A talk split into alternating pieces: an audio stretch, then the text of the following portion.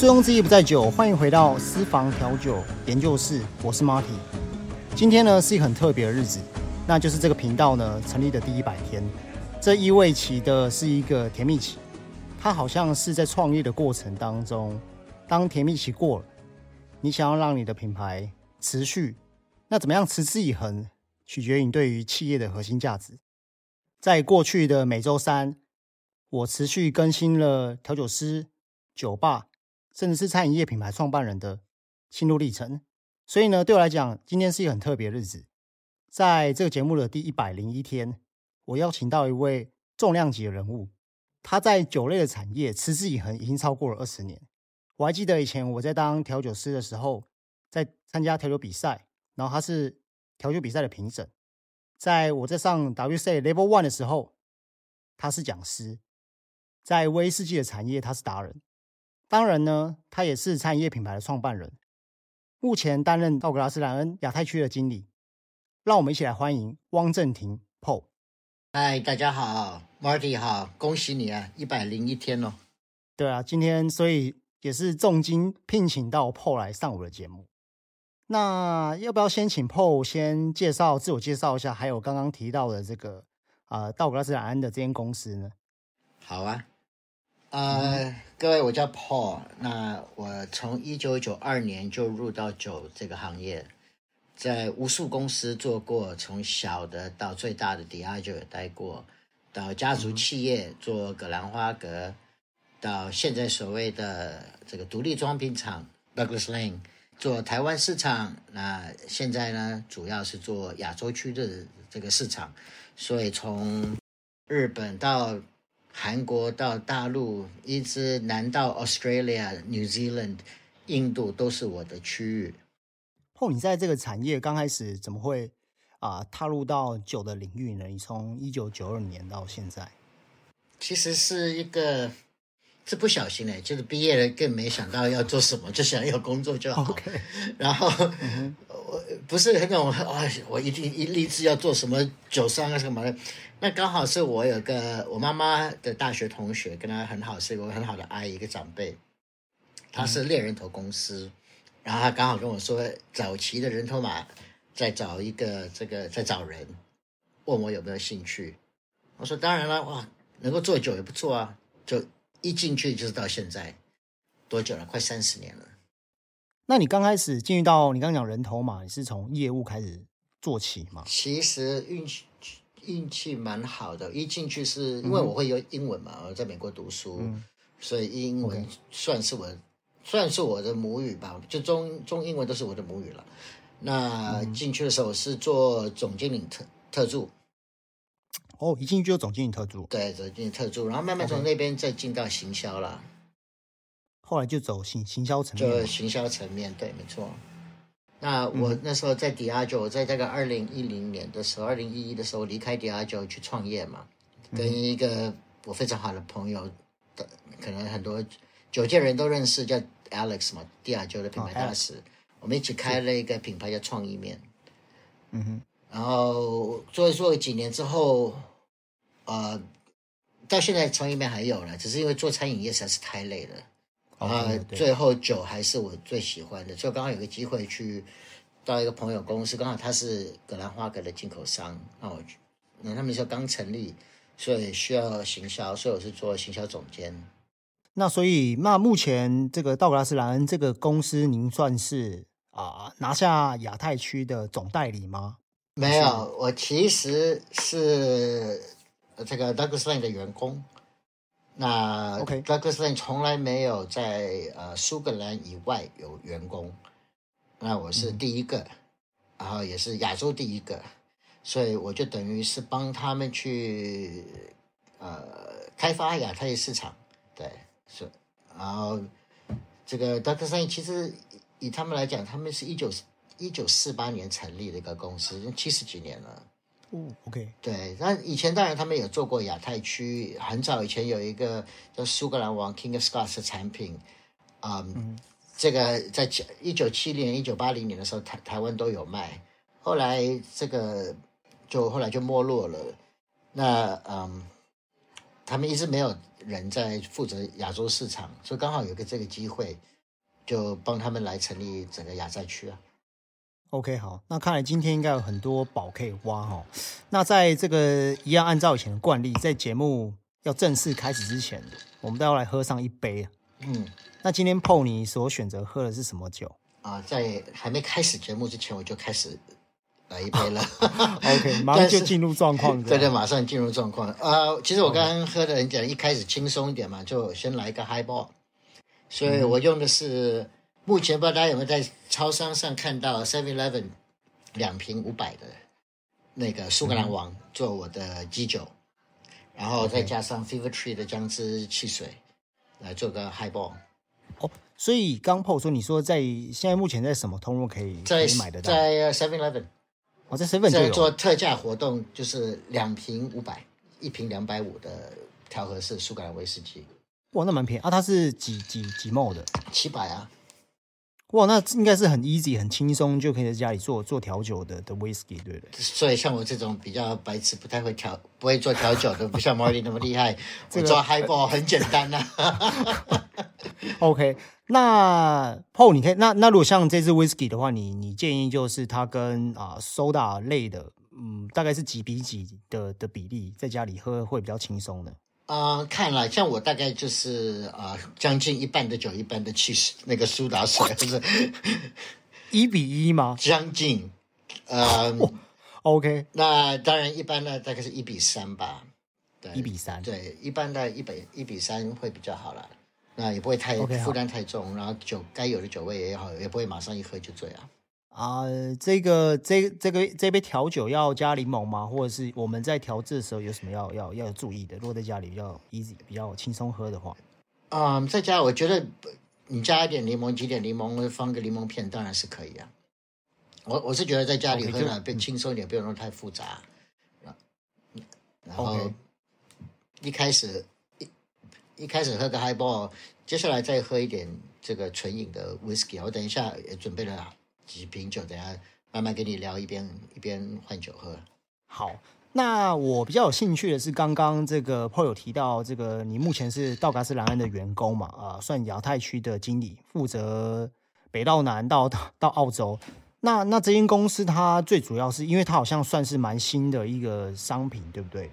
那这间公司它在最主、主要做的是什么样的的的品相？可以，我蛮好奇，好像是独立装瓶是吗？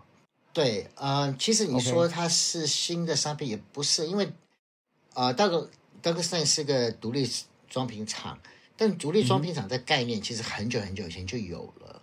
那它基本概念很简单，就是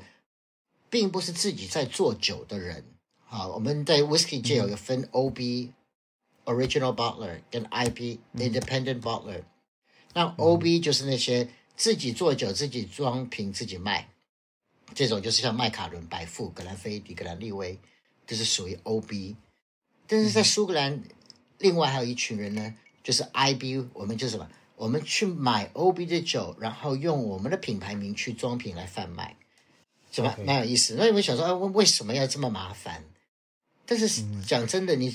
把追溯到早期苏格兰，或者追溯到这些在苏格兰做酒的人，最早他们都是什么？他们都是农夫啊。嗯哼，那农夫会做酒，会会种麦，会也可能会做酒，但他不一定会卖啊，他不一定是商人懂得卖啊。OK，那他如果卖不出去，他只是卖给一般他周边的朋友，他卖不出去，那他当然永远就没办法可以把他这个产业啊，他这个做做大给更多人喝，所以就有一些类似 IB 的人就会跟他们买，然后帮他卖到其他的地方。那很早以前这就有这种生意了。那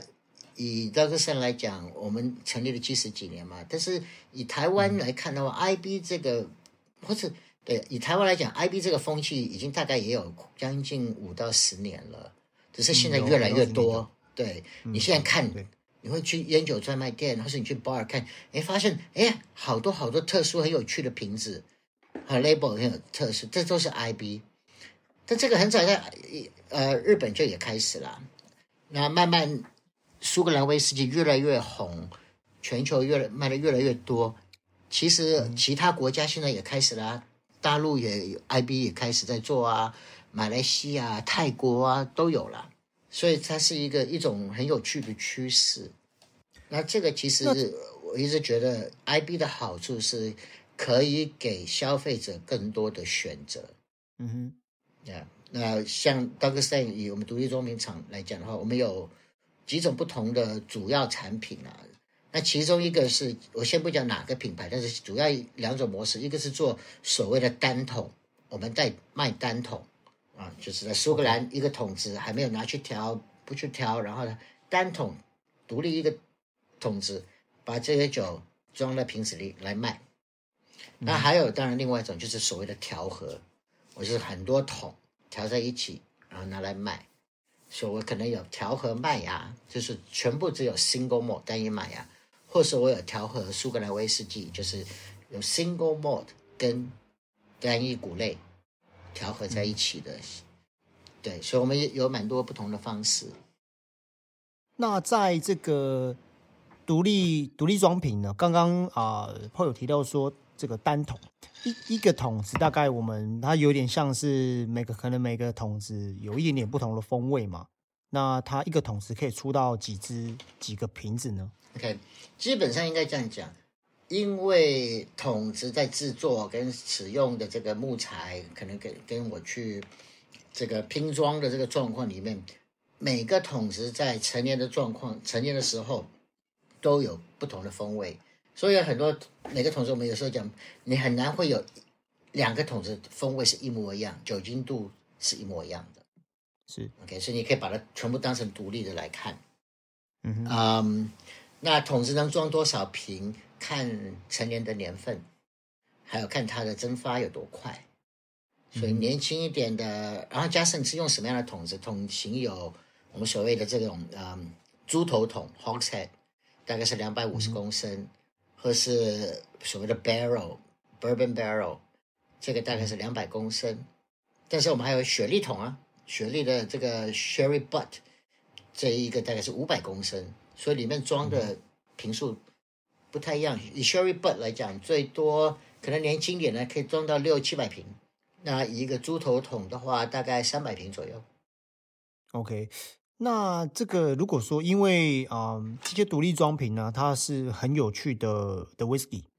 那目前啊这些独立装瓶的产品，我们像比如说刚刚 Seven 提提到这个就是比较比较大众化的，但是如果说比较特殊的这一些独立装瓶的桶号，那我们要到哪一些通路才可以买得到呢？呃，以独立装瓶这种比较特殊的哈，可能比较单桶它少的，大部分都是在台湾的烟酒专卖店较容易找得到。对，嗯哼。那像有些 bar 啦，比如我们讲呃后院啊，小后院，OK 啊，这些也会有。那他们可能比较多就是卖单杯。那当然喝单杯有单杯的好处嘛，我不用花太多钱，我可以试到一瓶酒。看我喜不喜欢，之后我就到烟酒专卖店再去找。那这个独立装瓶呢，就在 PO 你们旗下的产品，它的啊啊末端通路的售价大概会会落在哪里？可以让听众朋友知道一下。哦，便宜的两三千，贵的十几万。贵的十几万，便宜的十几万。对啊，贵的，比如说一个老的麦卡伦啊，或是这个已经关掉的酒厂的 Port Ellen 啊，我们也有装啊。那个十几二十万都有啊。如果说啊，我们现在讲一般的白领阶级哈，我们讲中产阶级，嗯，他们想要选，他们可能也一定喝过一定的威威士忌了，但是他想要来点不一样的。那他如果在选择这个独立装瓶的产品上面，Paul 可不可以给大家一点意见？就是我举个例哈，比如说啊，九零大概三年，中产阶级上班族，白领阶级一个小主管。他想要尝试不一样的独立装瓶，那他在刚开始，呃，可能就是麻，我们讲麻瓜嘛，就是可能这些酒略懂，只是他又想要进入到独立装瓶的世界，那我们可不可以给他们什么样的建议啊？无论从啊产区，或者是他所喜欢指定的酒厂，或者是价格，他怎么来选他第一支的独立装瓶呢？OK，嗯，我这个分大概两个阶段讲。第一个，如果说你可能刚开始喝，接触一些，不是不是接触很多，啊，也不太清楚说有哪些产区你喜欢的，因为当然，嗯，苏格兰台湾那么大，不同地方可能稍微会有一些不同制作的风格。OK，那有什么高地、低地啊这一类的酒，那带来不同的风格。所以我们像我在做，因为我们的公司除了做单桶，我们还有做一个系列是，其实应该讲从独立装瓶厂里面，我们算是比较独特的。我们反而不见得是主推单桶，而反而我们是主推一个叫做调和麦芽的系列。是那这个调和麦芽的系列好玩的是，它是照产区去分的，所以我有五个主要在打的。所以我第一个低地的风味的产区，所以我里面的调和有不同的单一麦芽，但全部那些单一麦芽都是低地区生产的，调和在一起。那还有高地的，所以很多就是高地的威士忌调和在一起，做出这个这个酒。那它就是呈现每个产区我们认为每个产区会有的风格。所以我有从低地型的青草、花香、奶油，可能带一些柑橘味，到可能 space 型的这种带来这些雪莉桶香气味道、果香、巧克力，嗯，这个梅子风味的，到所谓的岛屿。岛屿味的，就是有这个啊、呃、一些烟熏、泥煤，可能带胡椒感，然后一些海的咸味。所以你从这里面，你就我我们通常来讲，你简单试这五个，你就大概知道你喜欢的风味是什么样。假设我哎发现我喜欢高地的高地这种带来麦香、带来这些蜂蜜感、带来一些果香，我就再从这里面去探索看高地里面有哪些酒厂。我再去从这些酒厂去开始去试他们的酒，那这样总比你去试。我们现在讲苏格兰威士忌，现在因为很红嘛，所以早期我开始在做一九一呃两千年左右，我们大概都是讲苏格兰是一百多个酒厂。现在因为酒厂越开越多了啊，苏格以威士忌来讲，苏格兰威士忌是龙头嘛，卖的一直卖很好。现在将近大大概过了个过了三年，大概就有一百五十间酒厂。嗯哼，那一百五十间，每一个都可能出一个十年、十二年、十五、二十一年，这加起来是有多几百几百支酒，你要怎么去选？你不可能在 bar 里面每一杯都喝啊。对所以一个很简单的方式，就先了解我喜欢什么风味，我可以从产区去去切开切开来，然后我再从这产区里再去找这些酒，这些不同的单一麦芽，然后去看找我喜欢的。所以这是一种方，这这样子是一个我们我通常会去建议很多所谓的麻瓜吧，啊是对，好。那我们刚刚喝完了 Highball，嗯，那如果接下来要进阶版到第二杯的话，嗯，那个泡你自己选择喝的是什么的我威士忌？现在喝刚好就是我讲到所谓低地型的，带来一些青草花香。这支酒叫做大玩家，其实这个大玩家我们呃前几天二十一号还在台中找了时间 bar，做了一个蛮有趣的，就是我给他滴滴的基酒。然后让他们去挑挑出他们认为的台中的这个滴滴的风味会是什么样子。嗯，那我现在喝的这是个滴滴型的，但是这个是蛮有趣的，这个是这个大玩家的限量版，这个只有四百零二瓶，嗯，然后它是过过 cognac 桶，所以它是在 cognac 桶里面有过过，对。所以我除了我该有的低地的风味，我还会再带来一些干邑的一些风呃口感啊，一些果香啊，带来一些木质味啊，带来再加一些香草味啊。这一支大玩家的低地算是 Blend Whisky 吗？是 blended whisky，对，它里面有几个酒厂我大概可以讲一讲。它里面有 Oakentoshan，就现最近改名叫 Oaken，对，是三得利公司的。然后我们还有 Diageo 的 Glen Glenkinchie，嗯哼，然后还有一间是这个父子他们家的，叫 Elsa Bay，嗯哼，对，是主要是这些低地的酒调和在一起，然后我们再过桶，过在一个 cognac 这干一桶。那这一支的话，如果说啊、我们买回家，它是适合纯喝加冰，还是说搭配什么什么食物呢？呃，有些人可能会搭配雪茄啊，或者是这支我啊觉得这个以纯喝为主，因为它比较容易喝。嗯，纯喝简单，也许你配一点点坚果类的东西吧，不要不要太风味太重的食物。嗯，你可能因为这样会把这个酒的风味给压压掉。那我建议，一般我喝喝 whisky，我大概都是喝纯喝啦。当然喝 whisky 加水也是可以，因为你可以第一个把酒精度稍微稀释下来，所以酒精感不会那么刺激。那同时呢，你又可以让这个酒的表面张力给破坏掉，所以里面的一些香气分子可以往往上爬，所以你可以闻到一些更多的一些香气味道。不过我们这种老酒鬼都老酒鬼都喝纯喝了，我我也就几乎都纯喝了。对，这支酒精浓度是多少啊？四十八帕。哦，四十八。哎，那其实没有没有没有很高哎。没有很高，我们的酒，呃，就是以 d o g s t e n 做的酒，我们全部都至少四十六起跳。那其中有一个原因是我们不做冷凝过滤。那不晓得大家知道什么是冷凝过滤，需不需要解释？哦，可以啊，可以啊，Paul 可以说一下嗯什么是非冷凝。我们一一般分两种，就是非冷凝，一个冷凝过滤。那我们大部分喝到的威士忌，比如说黑牌，或是嗯，可能可能百富，但是至少都是在四十或者四十四十三趴或者四十趴酒精度，大部分都是冷凝过滤。那其中一个原因是在你成年的时候，一些油脂会进到酒里面，会得到一些油脂。你加水进去，在稀释的过程的时候，你如果那个油脂把拿不拿掉的话，很容易让瓶子里面的酒看起来嗯浊浊的，卖相不好，脏脏的对，有点脏脏的，有点对，就是有点脏脏的不清澈。然后大部分我们买酒，我们都希望它清澈嘛，因为看到清澈会觉得是是是不是出问题了。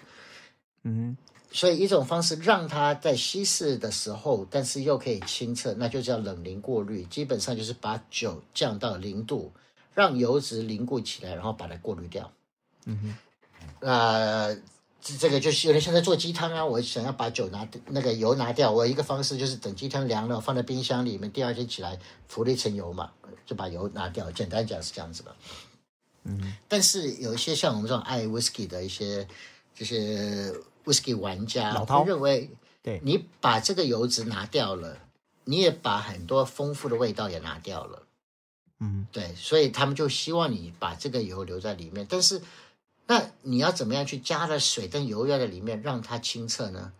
就是你的酒精至少要在四十六帕。所以大部分你看到四十六帕或者是四十六帕以上的，都是非冷凝过滤。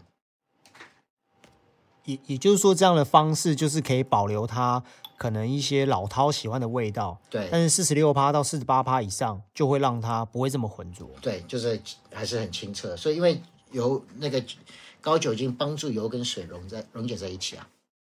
OK，好，那接下来呢，我要想要问 Paul 的问题就是，Paul 自己本身是啊、你是在这个产业的达人跟讲师嘛？那其实随着这几年引进的一些课程，像 WC 啊，那这个课程，我相信啊、在听这个频道听众，如果你是餐饮业哦，或者是你自己对于葡萄酒、烈酒有兴趣，我想你应该都知道这个课程。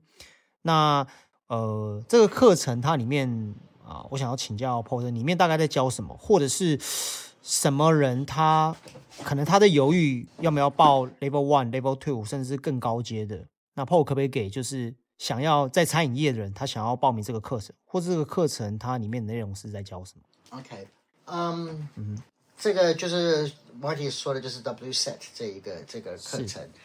呃，当然 WSET 有分不同的教的类别，它有第一个葡萄酒的，他们最有名就是葡萄酒，然后它现在也有做 sake，那它还有一个就是所谓的烈酒的部分。嗯嗯，这个谁要参加，任何人都可以参加。呃，你你喜欢去多了解酒，多了解呃不同的类别的酒，你就当然可以都欢迎参加来上课。里面教的东西就教烈酒的制造过程，所以我们会讲到烈酒的制造过程怎怎么样介绍制造，用什么样的仪器去做酒。那当然，做完酒之后，你还有后续的一些该处理的事情，比如说稀释，或者要调色，或者我要调和。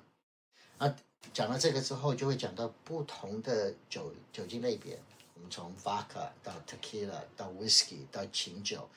到这个加味酒，都会教教到。嗯然后还有一个我觉得比较，嗯，也蛮重要，就是因为品酒，大家在品酒的时候，每个人的记忆或者经验是不同的。那你要如何让大家在同一个状况下去沟通，是可以沟通得了？那你就要有一个系统式的这个品饮的方式。所以它里面就是有一个系统式的品饮方式，就是怎么样去做品饮，那那怎么样去形容一些香气味道，是大家可以听得懂。嗯 OK 对，那这个我觉得也是嗯，W 色这个蛮重要的，因为往往我往往嗯，假设你跟老外跟老中在讲品饮的时候，讲到一些香气味道，老中老外不一定知道老中所谓的臭豆腐什么味道啊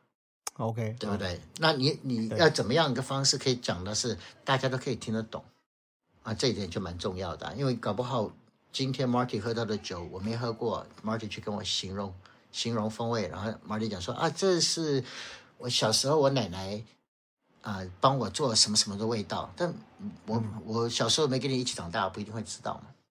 嗯对，所以这是呃 W 色也蛮蛮好的一个东西的东西。那当然，从到 Level 一到 Level 二到 Level 三是越讲越难，越讲越深，或者他讲的酒类会越来越广，因为你光讲 Tequila 或者你讲墨西哥所产的酒，不止 Tequila，它还有 Mezcal 啊，嗯那这也是什么？所以啊、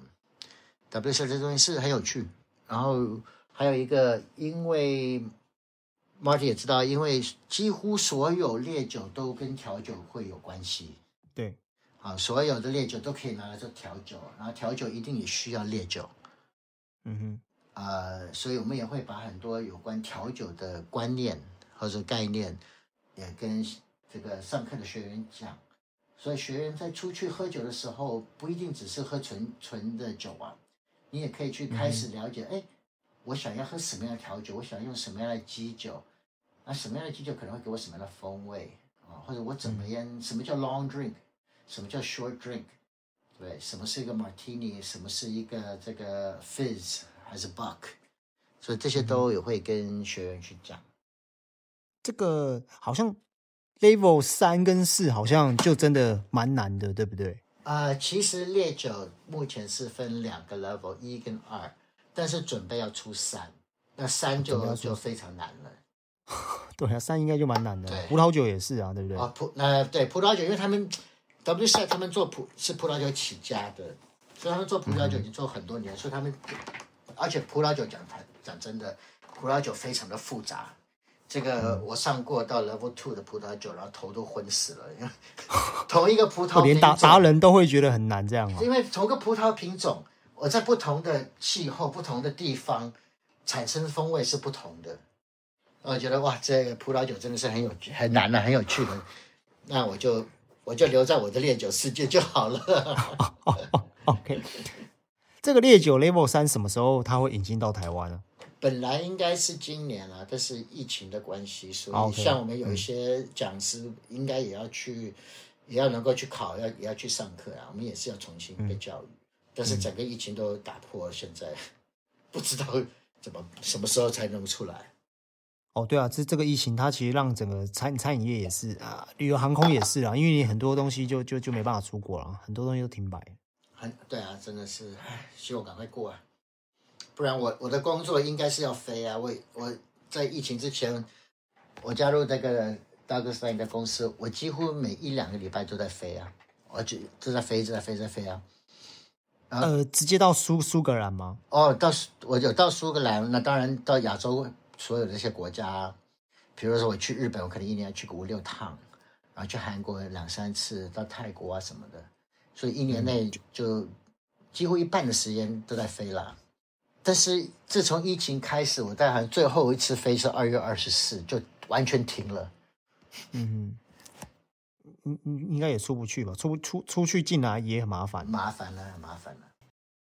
那呃，刚刚 Paul 有有有提到调酒，对不对？你刚刚讲，哎，这个啊、Level One 的烈酒里面，它可能带到一些最基本的调酒知识。那我刚刚前面其实有介绍，Paul 其实你在蒂亚吉欧的那段期间，你也有经手到啊、调酒比赛。是，那我看，其实这几年在业界也好，或者是它传递到消费者身上的资讯啊，无论是啊各大烈酒，他们可能办了一些有亚洲杯啊，有台湾区大大小小的比赛。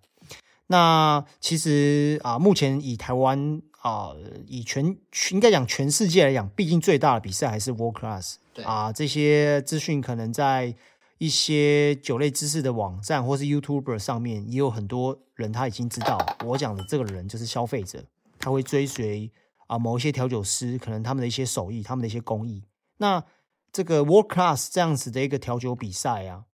啊，它里面的内容最主要是在比什么，或者是泡你自己曾经参与在其中嘛？它的精髓是什么？其实有一些观众朋友他会很好奇，诶，调酒比赛不就是啊，是不是像以前一样丢丢瓶子啊，或者是？啊，就是就是就就是就那个样子嘛，所以啊，可不可以请 Paul 分享一下，说你在担任评审的过这个过程，然后包含是你在酒界也蛮久，你看台湾的整个，刚你前面提到这些调酒的趋势跟变化。这个调酒比赛啊，对，真的，嗯，大概从二零零七年那个时候，我在迪亚就引进 World Class 到台湾来嘛，嗯。在那个之前也有一些比赛，但是就是比较小规模的，或者他只是在比啊，比一些啊花式调酒啊，或者只是比一些创意调酒。但是以 World Class 的这个 Diageo 这个 World Class 来讲的话，其实他要做的就就像他的名字一样，你是要 World Class，就是表示你不你不只是一个很会做一个很 fancy 的 cocktail 的人，你在各项领域你都要。很强，你也要懂得怎么去跟消费者互动，跟你吧台前面的客人互动。那你也要懂得控成本控制，你总不能开一个 bar，然后只做一个很贵很花的调酒，但是成本超过，根本根本没办法，你根本没办法去长期经营，对不对？所以 world class 的精神就是在这个，就是在任何的这个跟调酒或者酒吧台有关的东西，你都要是世界级的。OK，所以你也要了解，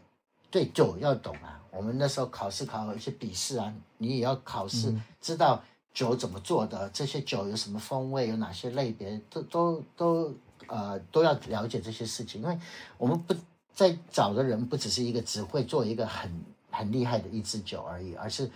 从这里面。而且我记得 World Class 那个时候一直到现在也是了，有一个很重要的就是经典调酒，你调的好不好？OK。嗯，对不对？你你不懂得经典调酒，你不懂得这个调酒的根本，你怎么去做一些 twist？你怎么去做一些特别的东西？所以 world class 这个里面其实它 cover 的范围是蛮广的。那它的它的用意就是要能够去做一个全方位的调酒师。嗯，以这来看的话，其实我觉得，呃，这么多年下来，其实台湾的。Bartender 水准可能因为迪亚酒跟因为其他酒商大家在努力给 bartender 很多很多的资讯，然后当然调酒的比赛是越来越难，是不越来越难越不简不简单的。其实台湾我一直认为台湾的调酒是在世界水平上的来算算是非常非常的高，嗯，整整体来讲是非常的高。台湾调酒师唯一最大的缺点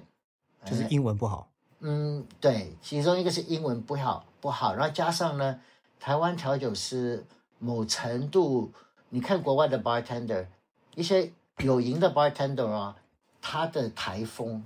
他的那种自然感，然后他跟前面的这些评审都互动，台湾的调调酒师就有时候会太嗯太盯在那边，OK，对，然后。这个就缺乏，那当然，另外一方面是英文可能没那么好，所以很早以前我们那个时候就跟 bartender 说：“拜托你们一定要把英文学好，嗯，你把英文学好，你出去比赛，你的成绩会好很多，因为你不用透过翻译啊，你透过翻译就少了一层里面的感觉，嗯。啊，你能够自然自己去讲的话，评审在听，在你要传达的意思，你要传达你在做这支酒的热爱。”是更清楚的。那嗯嗯，对啊，所以我我我我我这个全球走过，不管在美国、欧洲、亚洲，我真的觉得台湾的 bartender 在做调酒的水准真的是非常非常棒。嗯，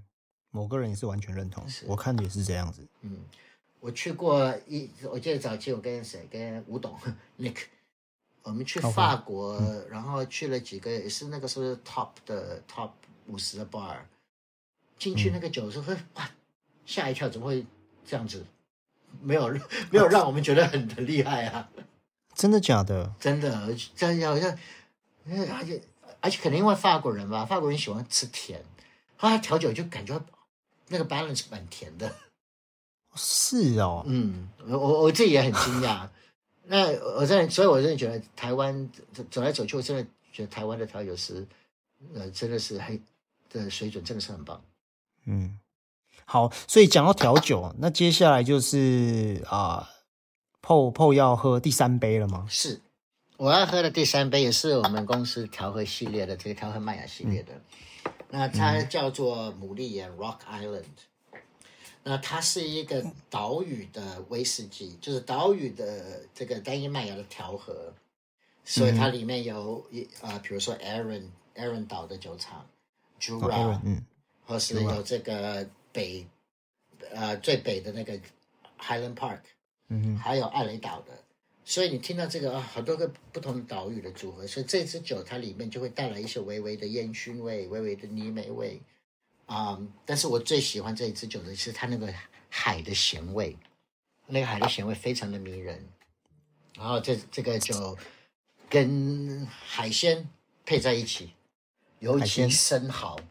哦，对，这种海风好像都跟生蚝很搭的。对，这个跟跟这个生蚝是这个完美的搭配。所以杯子里倒一点酒，把生蚝丢在里面。稍微晃一晃，一口吞到嘴巴里，然后去咀嚼。哇，我有我有我我有这样子喝过，这个很真的很搭，好棒，很对啊，很棒感觉，对，这样很棒。只是你你无法这样子做个喝个十杯。那那像这样比较有点啊泥煤或者烟熏的 whisky 啊，它除了搭生蚝以外，它适合纯喝吗？还是做 highball？还是它有没有什么样喝法在家里？当然，我觉得所有 whisky 都可以做 highball。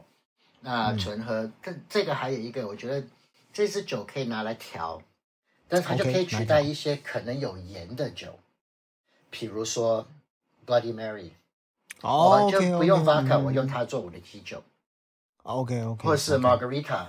我就不用 Tequila，我用这个，嗯嗯，OK，了解，对，也是一个蛮有趣的喝法。OK，那像这一种的威士忌啊，这个 whisky，因为我们现在已经算是很，这是第三杯了，就会越来越重。嗯，那呃，我我我曾经有有有有遇过这个状况，就是以前在上班呢，然后可能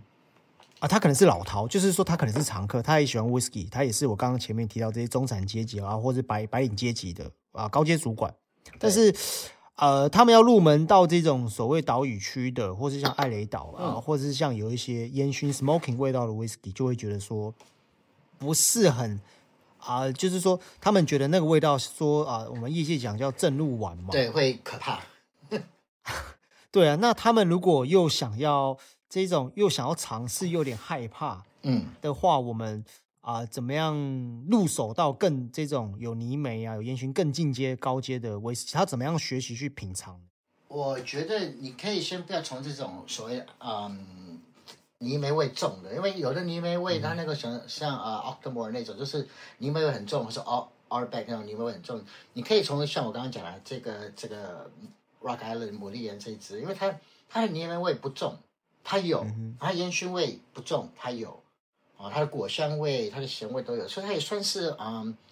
同时很复杂，但是又很 balance。OK，所以先从比较呃比较轻盈的开始。对，我觉得你可以从这个这个开始啊。另外还有一个是我我也很喜欢的品牌啊，呃，Talisker 啊，你从这一类的去开始，不用马上就进到大家在可能有些呃有有些人特别在追崇一些什么 Artback 啊。Lafroy、l a g a v u l a n 这种烟熏味很重的，我觉得不用马上进到那里面。其实慢慢从一些稍微带一点泥煤味的，然后慢慢慢慢进入到越来越重的，这样子你也都可以全部喝到。因为有的人可能一喝到那泥煤就吓到了，然后就以后就觉得啊泥味不好，像所有泥煤都不好，但是也不见得啊。对，有因为也有很多不同的风格的泥煤味的酒。那碰你们家自己本身有泥煤，但是又最轻的，有推荐哪一支吗？啊，一点点。我们家两个，就第一个就是这个牡蛎岩，牡蛎岩就是一点点。但是我们家有一个泥煤味比较重的，就叫做泥煤哥。